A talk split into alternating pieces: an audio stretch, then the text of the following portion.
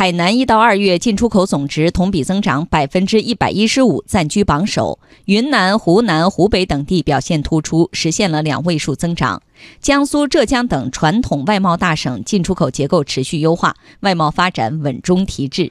具体来看，今年前两个月，海南进出口总值达到一百六十二亿元，同比增长百分之一百一十五。其中，海口、儋州、三亚为海南进出口前三位。美国、东盟、欧盟是海南前三位贸易伙伴。海口海关统计分析处处长居春梅介绍：“我们海南省外贸啊，这增长呢好于全国总体。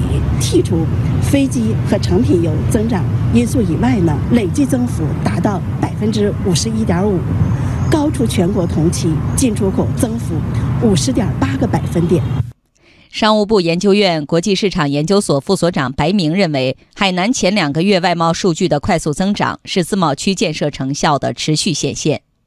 全国各地乃至世界各地的各种资源也都向海南集聚，扩大了海南的资源优化配置的范围。前不久，海南又出台了八项自贸试验区的这种第一批的经验，也是上马了多批自贸试验区的这些项目。海南外贸晒出优异成绩单的同时，云南、湖南、湖北三省也相继发布外贸数据。今年一到二月，云南进出口同比增长百分之二十二，湖南增长百分之四十一，湖北增长百分之十二点六，增速都达到了两位数。白明认为，这些地区后来居上，得益于政策优势下各地因地制宜创新外贸发展模式和业态。每个地区都有不同的优势，像湖北，它很大程度上得益于长江经济带建设，得益于我们的各种资源整合。那湖南呢？我觉得它是有一个地利，它靠近广东。这些年啊，广东的这个对外贸易的转型升级，制造业的转移，那很大程度上就是最先转移到这个湖南、云南，更多的是得益于我们的边境贸易，特别是得益于我们中国东盟自贸区的这种不断的升级。完善。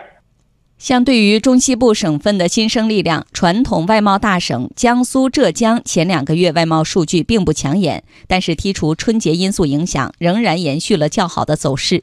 尤其值得注意的是，两个省份民营企业凭借自主创新，正展现出越来越强的生命力，在进出口中继续挑大梁。数据显示。